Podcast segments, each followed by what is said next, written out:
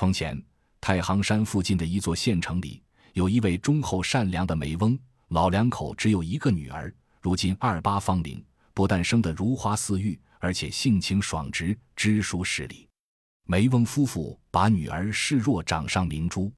梅翁虽然没有儿子，也没有万贯家产，但夫妇和睦，女儿孝顺，因此日子过得还算舒心。谁知天有不测风云，在一个漆黑的夜晚，一个小偷突然闯进梅家，偷走了梅翁的银两和衣物，越墙而逃。梅翁闻声知道大事不妙，慌忙唤醒家人，点起火把捉拿小偷。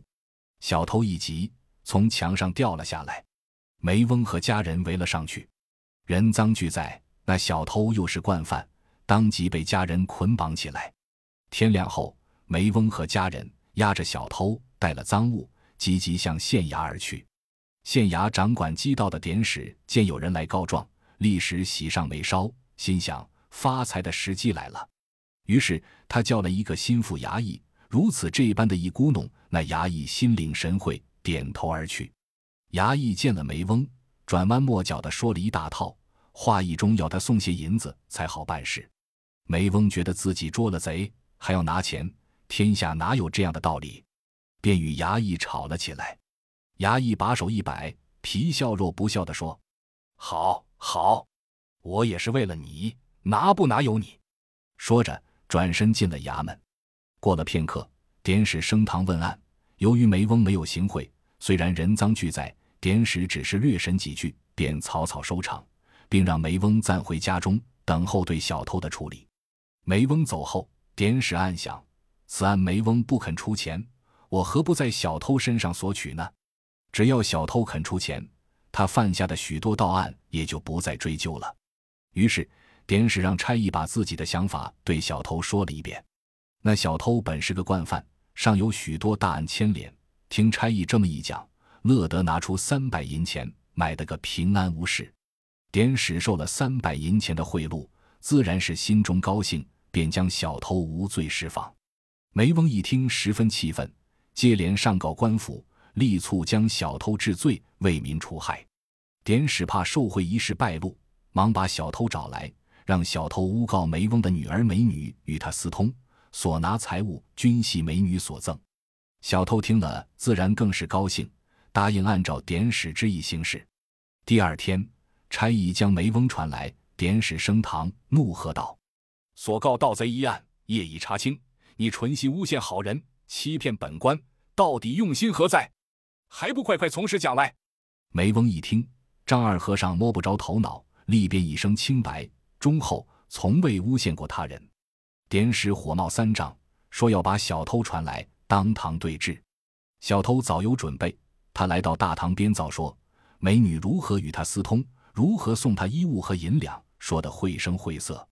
梅翁听了，犹如晴天霹雳。梅翁深知女儿一向清清白白，不可能做出这种荒唐事来，疑心是典史与小偷共谋陷害，但他有口难辩，只气得浑身颤抖，晕倒在堂。典史并不死心，威胁说，要是不服，还要将美女传来审验。这样。原告变为被告，梅翁忍气吞声地退出了大堂。梅翁回到家中，把典史开脱小偷、加害自己的情形向老伴讲了一遍。老伴闻听，真是祸从天降，哭诉着说：“狗典史真是欺人太甚，我们到哪里去说理呀？”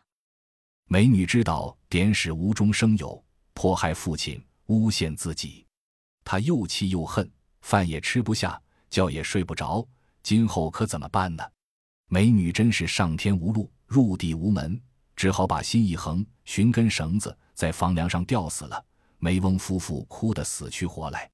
典史得知美女被逼身亡，并不甘休，不断派人前来追究梅翁诬陷之罪。梅翁夫妇走投无路，含恨相继去世。好端端的一个忠厚之家，竟被典史害得家破人亡。典史逼死梅翁一家，正在得意之时，妻子与仆人私通，在县衙内外传为笑柄。典史气得咬牙切齿，一怒之下竟把妻子休了。典史又续娶顾氏为妻，顾氏生的美丽动人，又会体贴丈夫，深得典史的欢心。但好景不长，婚后一月，顾氏突然染病身亡，典史悲痛万分。后来梅家的房产变卖，买主将梅宅当了旅店。一天，太行山为叫风云亭的人，因来县城办事，便在这旅店投宿。店主人客气地把他安排在一间厢房里。风云亭见那厢房像是一间绣房，不觉心中生疑。但他又累又困，来不及多想，便放下行李，准备睡觉。这时，风云亭隐约听到女子的凄楚哭声，心中一惊。他环顾四周，室内并无人影，心想或许是邻舍有人打架，于是便合衣躺在床上。风云亭刚躺下不久。忽见对面墙上隐隐约约显出一个女子窈窕的身影。风云亭平日为人耿直、慷慨大方，心想：难道这身影是吊死鬼不成？风云亭揉了揉眼睛，探身细看，那女子面带愁容，伸着舌头，脖子上还套着一圈绳子，样子十分吓人。他虽然学识渊博，胆识过人，也不由得大为震惊。风云亭知道是碰上了吊死鬼。但青天白日，他也不很害怕，后退一步，拜了一拜，说：“小姐，如果有什么冤屈，请讲，小生可以尽力帮助。”那女子听后，从墙上飘然而下，施礼道：“你我萍水相逢，我怎么好劳驾您呢？”方云亭诚恳地说：“小姐不必客气，小生乃读书之人，愿助人为乐。”女子见风云亭如此诚恳，便说。我死的好冤呐！如今在九泉之下，脖子上绳索未除，舌不能缩，痛苦难言。方云亭听了非常同情，问他如何可以相救。那女子说：“您如果能想法拆掉屋梁，把它烧毁，这就恩情如山了。”方云亭一一答应。那女子的身影转眼间不见了。方云亭立即把见到女鬼和女鬼委托自己拆屋换梁的事去告诉了店主。店主先是一惊，而后两手一摊：“谈何容易？拆屋换粮，可不是三五两银子就能办的事呀！”为使女鬼不再在九泉之下受苦，风云亭对店主说：“拆屋换粮需用的银钱，全由小生承担，你不必过虑。”店主乐得换成新房，以便招来顾客，当即答应了。银钱到手，店主第二天便请了工匠开工拆屋换粮。换下的旧梁，风云亭请人运到郊外，祭到一番，放火烧掉。房子翻修好后，风云亭又搬进去。他向店主人要了一壶酒、几碟菜，一边自斟自饮，一边读书，心不在焉地等待着，想看看这房里会有什么变化。风云亭坐了半夜，屋里什么动静也没有，于是他合衣睡下。谁知他刚睡下不久，那女鬼便作真人来到了他的身边。风云亭赶忙起身，那女子施礼道：“公子慷慨相助，实在感激不尽。”风云亭还礼道：“区区小事，何足挂齿？今后有用得着小生的地方，请小姐尽力吩咐就是。”说罢，请女子坐下。风云亭问她为何含冤自尽，女鬼长叹一声：“我叫美女，提起往事令人伤心，以后你自然会知道的。咱们交线完吧。”风云亭不便多问，便和他交起线来。一根细线越翻变出的花样越多，越变越奇。不一会儿就把风云亭翻糊涂了。他只得摇摇头，笑道：“这是姑娘们玩的游戏。”风云亭试着又问美女的身世，美女像有不少心事一般，拿着根细线反复玩弄，并不回答风云亭的问话。风云亭越发感到纳闷。第二天晚上，美女又来到风云亭屋里。风云亭埋怨道：“恕我冒昧，你来去匆匆，到底住在什么地方？为什么不告诉我呢？”美女指了指地下：“我就住在这里。”地下怎么能安身？美女见风云亭惊奇，苦笑着说：“我也不愿长期生活在地下，可是大冤未深，有什么办法呢？”说着流下了眼泪。风云亭感慨地说：“小姐不必难过，有什么冤屈，只要我能帮得上忙，就算倾家荡产，也要为你伸冤。小姐请讲，无妨。美女听后十分感动，说：“公子一片赤心，只是这阴间也同阳世一般，事难办成。这深渊之事，以后再说吧。”说罢，飘然而去。第二天晚上，美女领来一位漂亮的年轻女子。那女子名叫艾青，言语轻佻，眉目传情。风云亭非常厌恶，但因是美女的朋友，也只好以礼相待。三个人坐在一起，打了一会儿吊牌。局中，美女起身告辞：“你们俩玩吧，我有点事先走了。”风云亭转脸之间，美女飘然不见了。美女走后，风云亭又问艾青的家事。艾青摇摇头说：“请公子不必细问。”如有事找我，就请你敲敲北墙，连叫三声“葫芦子”，我定会来。美女几乎天天夜里领爱卿来到风云亭屋里，有时整夜说说笑笑。不久，满城之人都知道了这件奇事，认为太行风云亭此人不凡，能和鬼通话。消息传到了逼死美女的典史那里，典史思念妻子，故事心切，骑马前去找风云亭。想打听一下阴间的情形，能否与故事相会？典史说明来意，风云亭开始并不答应，无奈典史苦苦哀求，他又不知道来人就是逼死美女的典史，只好答应给他问一问。这天，风云亭把典史领到殿中，掌灯时分，风云亭走进北墙，举起右手，轻轻地敲了几下，轻声叫道：“葫芦子。”话音刚落。艾青笑容满面的从墙里走了出来，典史仔细一看，原来是自己的妻子艾青在这里，立时大怒，顺手摸起一个大碗，连汤加菜，猛力向他砸去。风云亭大惊，一松手，艾青忽然不见了。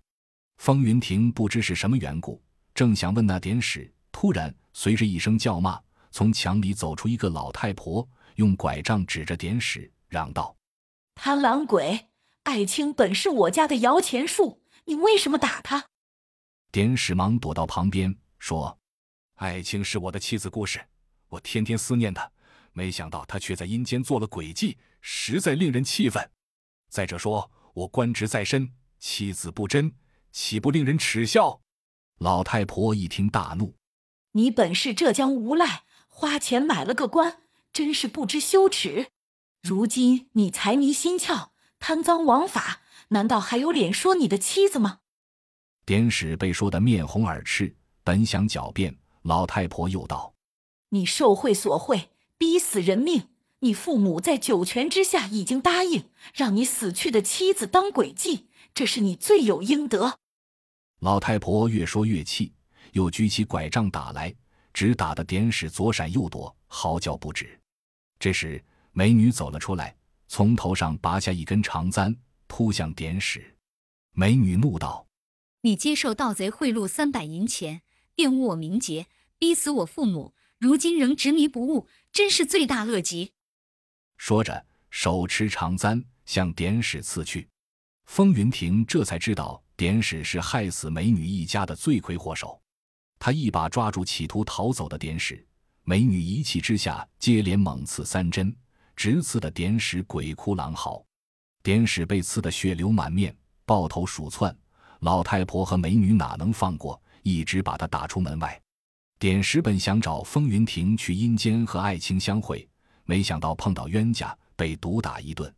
他又气又恨，回到衙门便大病不起。当天夜里，典史便一命呜呼。